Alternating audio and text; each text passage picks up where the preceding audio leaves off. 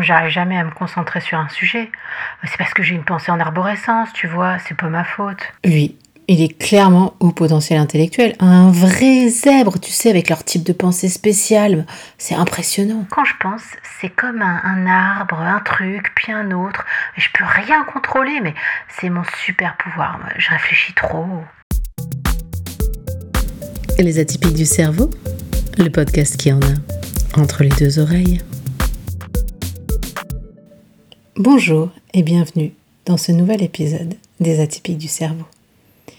Aujourd'hui, nous allons parler de la fameuse pensée en arborescence. Alors vous avez tous et toutes forcément entendu ce terme si vous êtes un tant soit peu intéressé au sujet des atypiques du cerveau. Mais qu'est-ce que c'est exactement et déjà est-ce que ça existe vraiment? Quand on parle d'arborescente, on parle de l'organisation hiérarchique des informations dont la représentation rappelle un arbre et ses branches. La pensée en arborescence, c'est une pensée foisonnante, c'est-à-dire c'est une conséquence de la multitude des connexions neuronales dans le cerveau. La pensée se déploie parfois dans plusieurs directions, parfois en même temps. Chaque idée se divise, se redivise et se redivise en sous-idées par association d'idées ou analogie. Donc c'est ce qu'on appelle une pensée en réseau où chaque idée va créer un ensemble d'autres idées qui créent à leur tour d'autres idées, etc., etc. Vous voyez donc l'image de l'arbre. La pensée va ainsi se multiplier à l'infini dans des directions différentes et s'éloigne parfois de façon assez rapide du sujet initial dont elle était issue. La pensée en arborescence, c'est un peu la technique du mind mapping ou carte mentale pour celles et ceux qui connaissent, et qu'on utilise notamment en séance de créativité. C'est-à-dire que dans le mind mapping, au lieu d'avoir un plan avec grand 1, petit a, petit b, petit c, grand 2, petit a, petit b, petit c, etc., on représente au centre une idée générale. Puis, on va tracer tout autour un ensemble de ramifications, de sous-idées qui se rattachent à l'idée générale. Donc ça, c'est vraiment l'apanage de la créativité et a priori des cerveaux atypiques. Bon, mais en fait, euh, c'est totalement faux. Beaucoup de psychologues ayant initié le mouvement sur le haut potentiel on de cette fameuse pensée en arborescence. Alors oui, le zèbre penserait d'une manière totalement différente du reste de la population. Eh bien, il n'en est absolument rien dans le langage des neurosciences. D'un point de vue neuroscientifique, la pensée en arborescence n'existe pas. En tout cas, aucune étude n'est jusqu'à présent venue démontrer l'existence de plusieurs modes de pensée dans l'espèce humaine. Donc ce qu'on appelle communément en fait la pensée arborescente serait plutôt un terme dérivé d'une explication plus complexe sur le fonctionnement du cerveau humain. Les scientifiques privilégient le terme de pensée divergente. Cette dernière, qui fonctionne par assemblage d'images, est plutôt ingénieuse et ça permet de trouver plein de solutions créatives à un problème donné en revanche, il faut noter que ce type de raisonnement n'est pas un mode de pensée à part entière. Pour faire simple, notre cerveau possède ce qu'on va appeler deux modes de fonctionnement clairement identifiés. Le premier, c'est le mode focalisé qui va permettre d'être très performant sur une tâche, sur un objectif précis. Donc là, on est concentré sur le travail qu'on a à faire.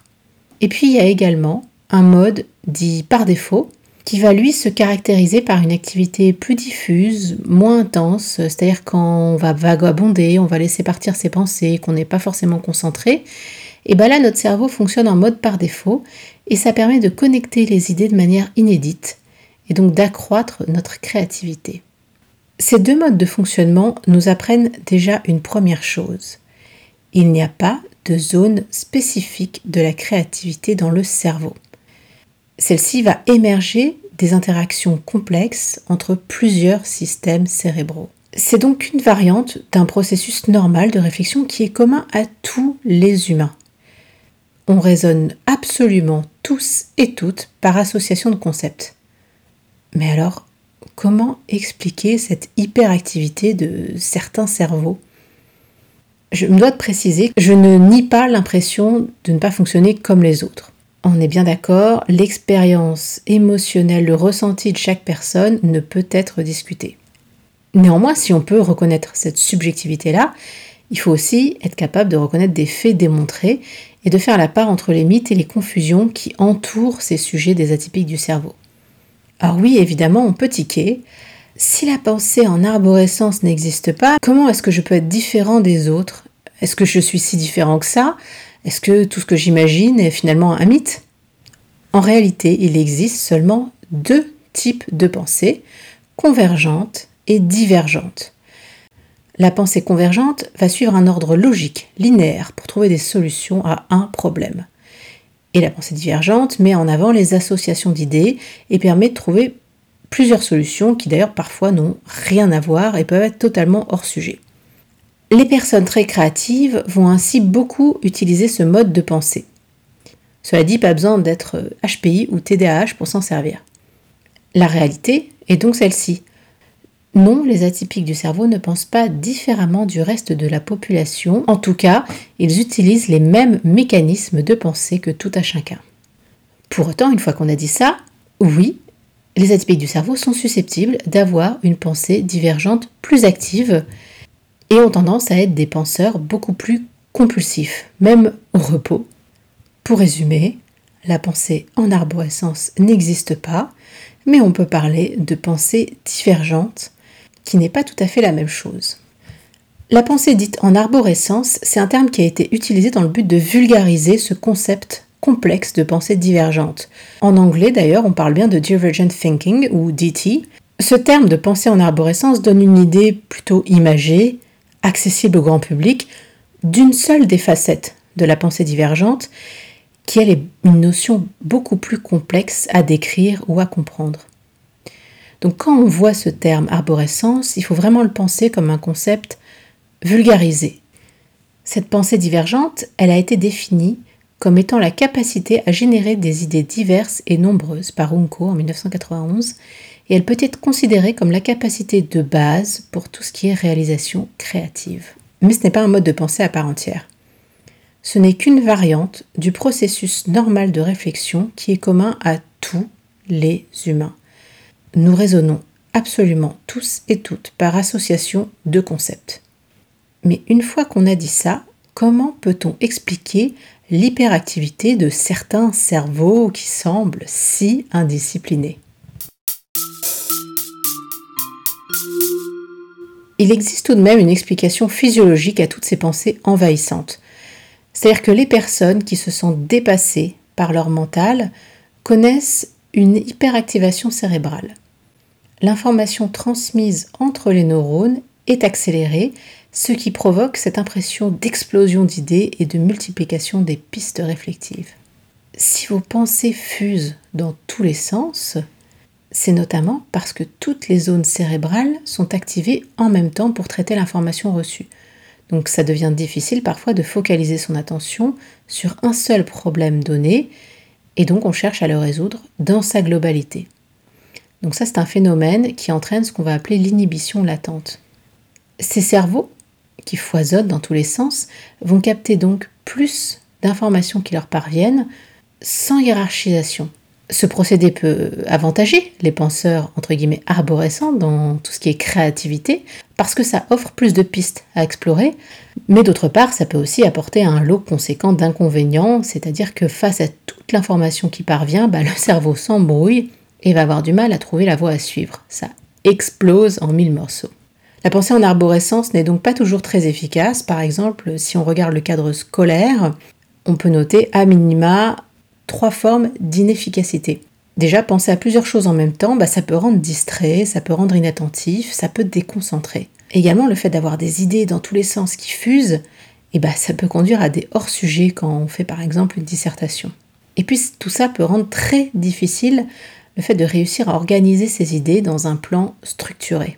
A l'inverse, évidemment, quand on a un fonctionnement linéaire de la pensée, eh ben, ça peut permettre de se centrer sur une seule idée à la fois, et donc les atypiques du cerveau vont évoquer souvent cette difficulté à freiner cette activité de réflexion et à se mettre dans le moule de ce mode de pensée plutôt linéaire. À noter aussi que dans cette activité de réflexion, ça peut générer d'autres problématiques, notamment de l'anxiété, quand les pensées vont tourner autour de questions existentielles, des insomnies parce qu'on va se mettre à penser beaucoup et à penser à une chose qui en amène une autre, etc. etc.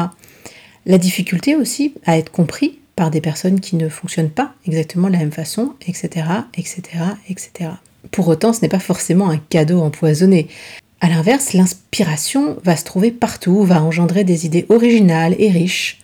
Il s'agit donc d'une force à condition de savoir bien gérer ses pensées envahissantes pour essayer d'en faire des alliés.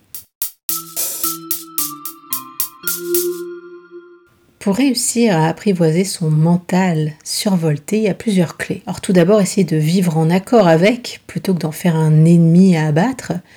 Déjà, c'est une première chose qui n'est pas toujours évidente. Il faut apprendre à mieux se connaître.